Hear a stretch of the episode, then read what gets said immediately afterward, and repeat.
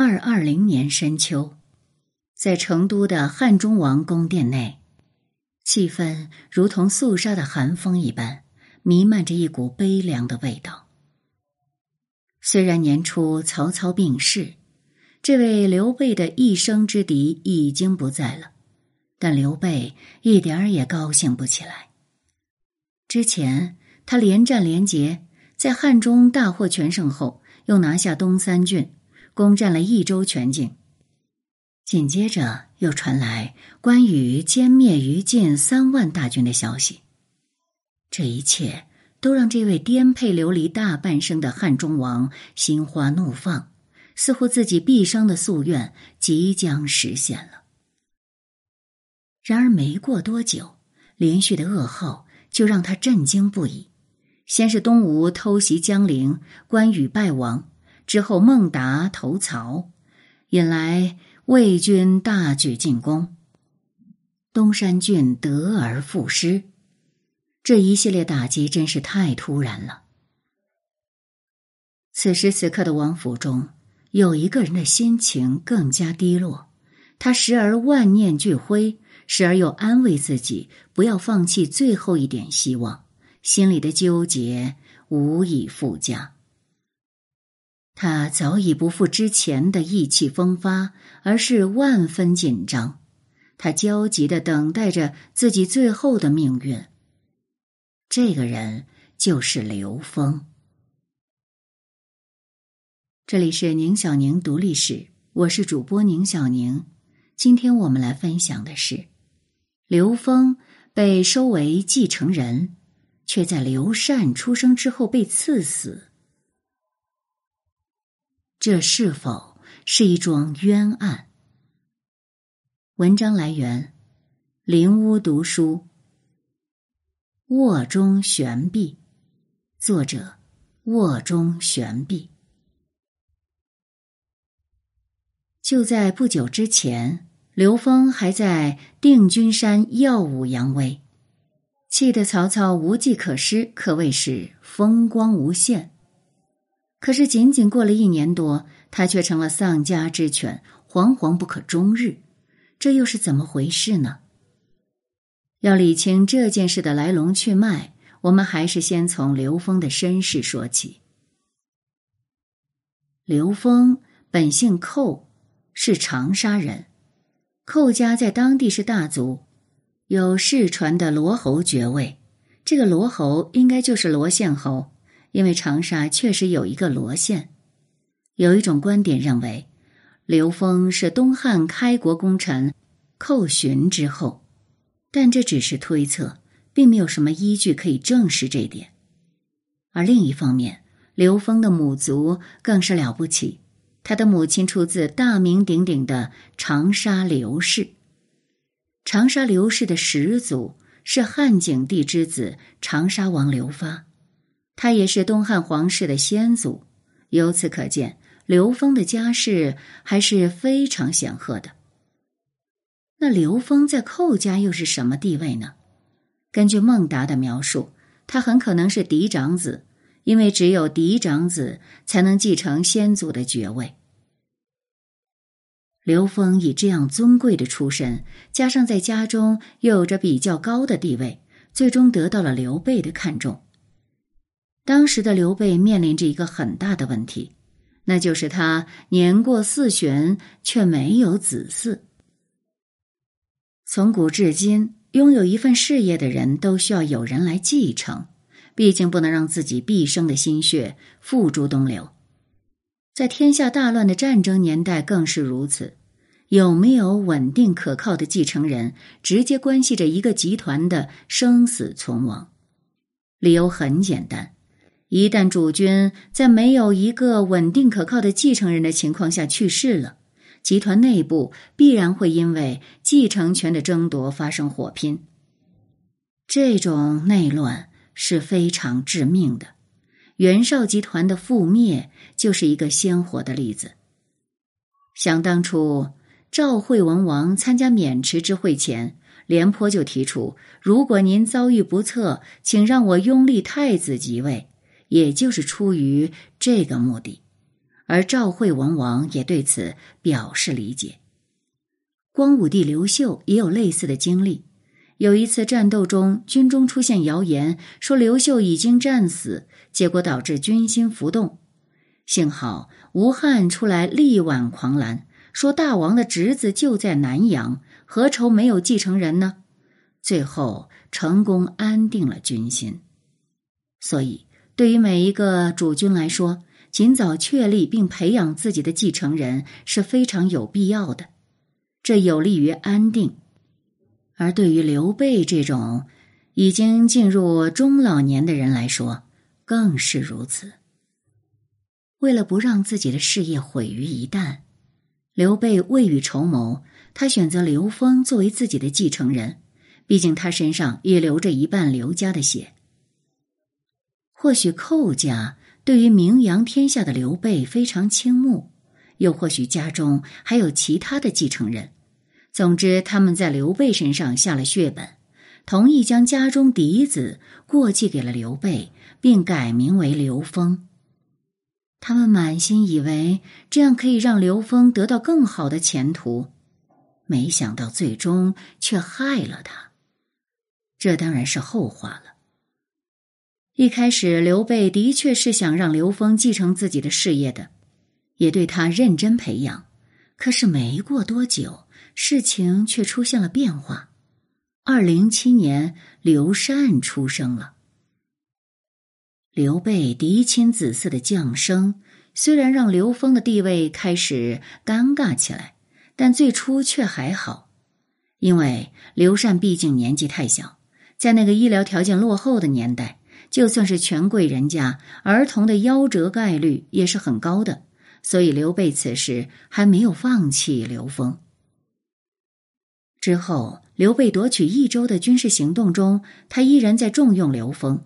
刘封也不负众望，立下功勋，终于在汉中之战期间大放光彩，达到了他的人生巅峰。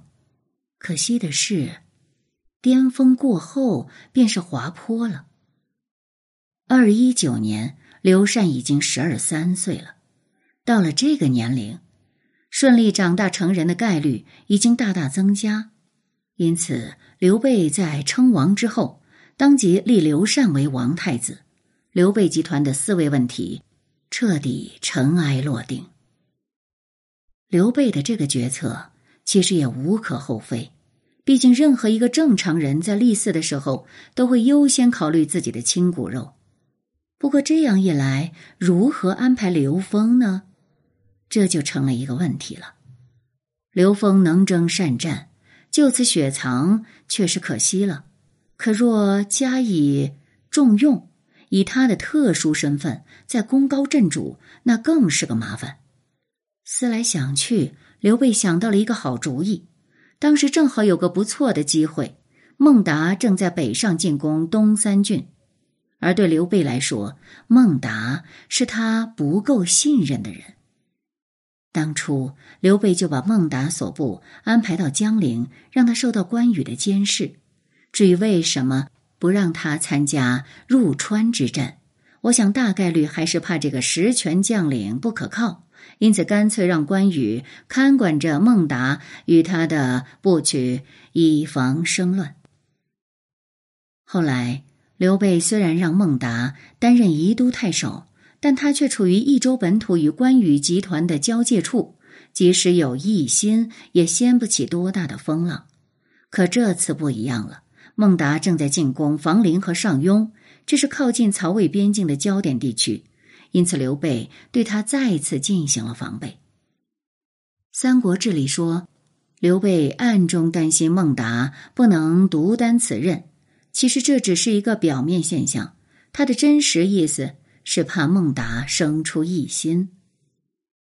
毕竟此时的孟达已经攻克房陵，正在进攻上庸，进展如此顺利，军事上他又有什么可担心的呢？《三国志》里说，达将进攻上庸，先主因恐达难独任。这个“因”字用的非常值得玩味。如果孟达真是在军事上遇到困难，那派人增援是他求之不得的。如此一来，没必要遮遮掩掩。刘备不想让孟达失去控制，而是希望用自己信任的人去节制他。因此，在他的心中，地位尴尬却又对自己足够忠诚的刘封是个很好的选择。于是，刘备让刘封一同出兵进攻上庸，逼降了当地大族申氏兄弟，并由他主导东三郡。在刘备看来，这既可以让刘封远离权力争夺的漩涡，避免与太子刘禅发生冲突，又能起到监督孟达的作用，可谓是一举两得了。遗憾的是，一举两得的初衷没能实现，最终反而鸡飞蛋打。刘备的计划看上去还不错，实际上却很不可靠。当时的东三郡形势错综复杂。无论孟达还是申氏兄弟，没有一个是省油的灯，只靠刘封这样一个空降领导，根本没办法降服他们。何况刘封本就是个擅长军事而疏于谋略的人。另一方面，让没有继承权的子嗣外放并掌握实权，这也并非明智选择。刘备的本意是要刘封在东三郡站稳脚跟。可倘若他真的站稳了脚跟，成为尾大不掉之势，恐怕刘备就要头疼了。东三郡属于一个单独的地理单元，如果将来刘封真的以此为基地发起叛乱，绝对是个大麻烦。所以，就算真要给刘封一块地盘，那也要放在眼皮子底下。其实，最好的处理就是剥夺刘封的兵权，给他一个虚职，并大加封赏，让他做个富家翁就好。这样虽然浪费了一名勇将，但总比后来出麻烦要好。对于主君来说，一旦决定了继承人，对于其他的候选者就只能进行打压，绝没有让他们分庭抗礼的道理。这种教训不胜枚举，原有赵武灵王身死沙丘，竟有河北袁氏亡于内讧。我们可以想象。如果刘封真的统合了孟达和申氏兄弟的力量，在刘备百年以后没有人可以压制他的情况下，他是否会生出不臣之心呢？这就很难说了。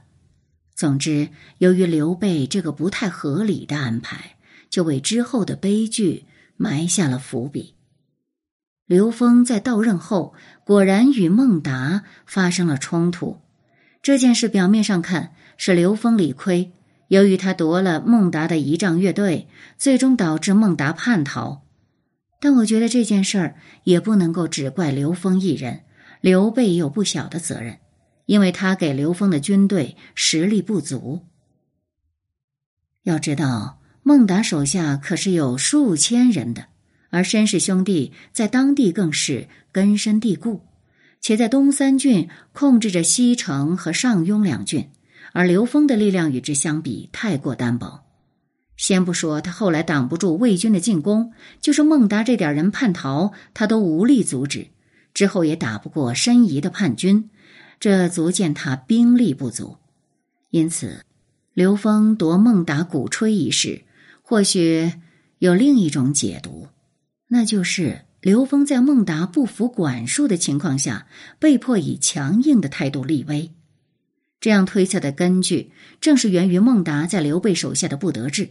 本来他就不受信任，先是被关羽节制，现在换了个地方，可又来了个刘封。另一方面，在东三郡到手后，刘封与申氏兄弟各自因功封赏，唯独自己没有得到赏赐。孟达心里没意见，那可就怪了。在刘备手下前途不大，而自己手里还有些筹码。恐怕此时他已经动了改换门庭的想法了，只等一个契机。从孟达后来的经历看，他是一个缺乏安全感且利益至上的人。一旦他感到自己得不到信任，就会开始寻求其他的出路。与刘峰的交恶或许只是一个直接原因，而不是根本原因。至于孟达畏罪潜逃，他又有什么罪呢？难道他这点兵力投入樊城战场就能改变什么吗？恐怕孟达真正担心的是自己被当成替罪羊吧。总而言之，刘峰作为长官，没道理无缘无故刻意欺凌部下，特别是有一定实权的部下，因为这没有任何的好处。所以，最合理的解释应该是，他为了控制孟达而行的无奈之举。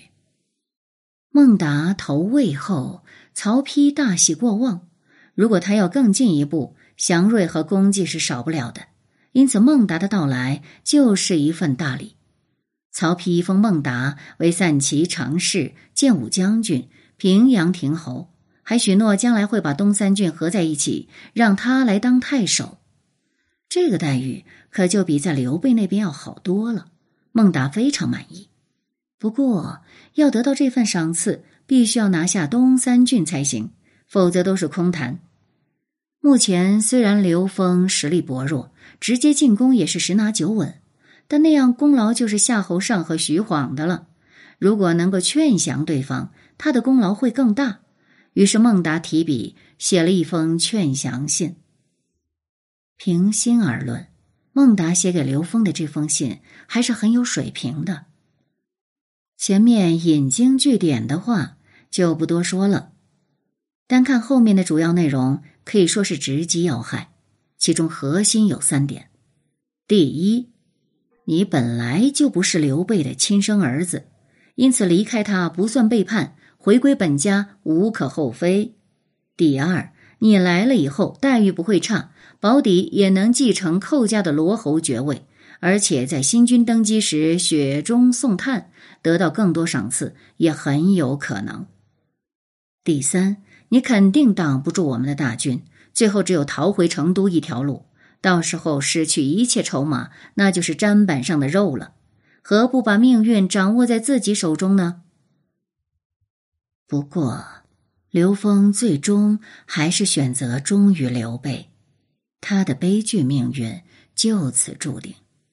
很快，在魏军的强大压力下，申氏兄弟选择投降。失去立足之地的刘封只能逃回成都等候处理。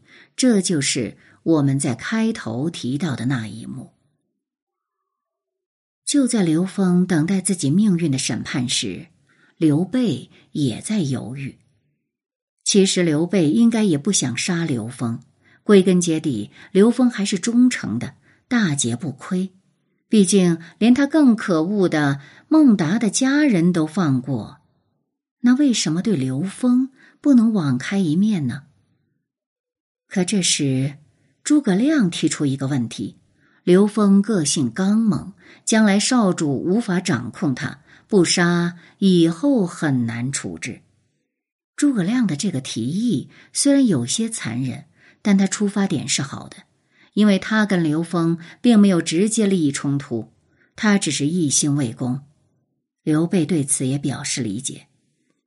如果自己不做这个脏活，难道将来让自己的儿子背负杀兄的恶名吗？无奈之下，他也只好赐死刘封。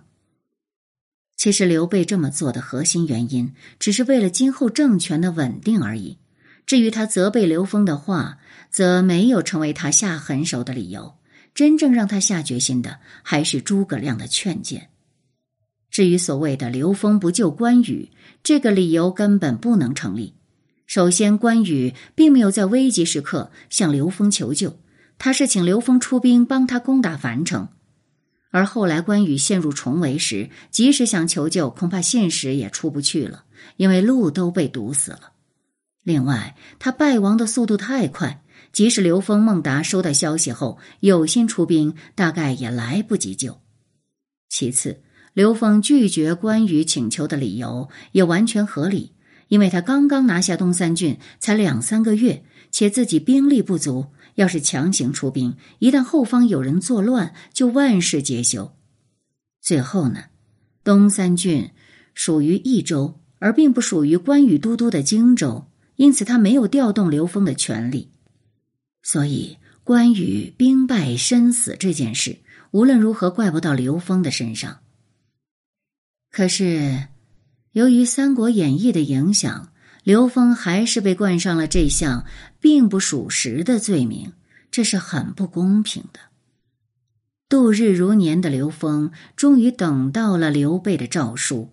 当“赐令自裁”这几个字传到他耳内时，他完全呆住，如同坠入冰窖一般。他感到彻骨的寒冷。在他看来，自己虽然师徒有责，但情有可原。毕竟刘备压根就没提这件事儿，而这也是他愿意回成都接受处理的原因。如果明知必死，他怎么会回来呢？可没想到自己等来的却是这样一个结果。此时的他心中悔恨万分，他恨刘备的绝情，同时也恨自己，恨自己没有听从孟达的劝告，落得这个下场。可是现在说什么都晚了。刘封死后，刘备也为之垂泪。或许他的心里也有愧疚吧。关于刘峰之死，虽然确实有些不公，但从另一方面来看，他自身也有一部分责任。说他咎由自取，也不能算错。陈寿给的评价就十分合理。刘峰处于这个敏感的位置，却不能居安思危，以求自保。刘峰的主要问题就在于没有自知之明，在形势发生变化时没有摆正自己的位置。在刘禅已经成为太子的情况下，他的身份是很尴尬的。他应该及时意识到这一点，并且为自己寻求后路。而具体的方法就是在立太子之后，自己主动提出回归寇氏。当刘封变成寇封，对太子的威胁就小多了。他也可以借此来表达自己完全没有野心，这样一来，刘峰的处境应该就会好很多。另外，孟达的劝说其实也颇有道理。当刘峰领兵在外时，他自然可保无虞；可当他回到成都时，那就只能任人宰割了。他选择相信刘备，相信他不会太过绝情。可是，当主动权不在自己手上时，把希望寄托在别人身上，本来就不是一件明智的事。命运始终还是要把握在自己手里的。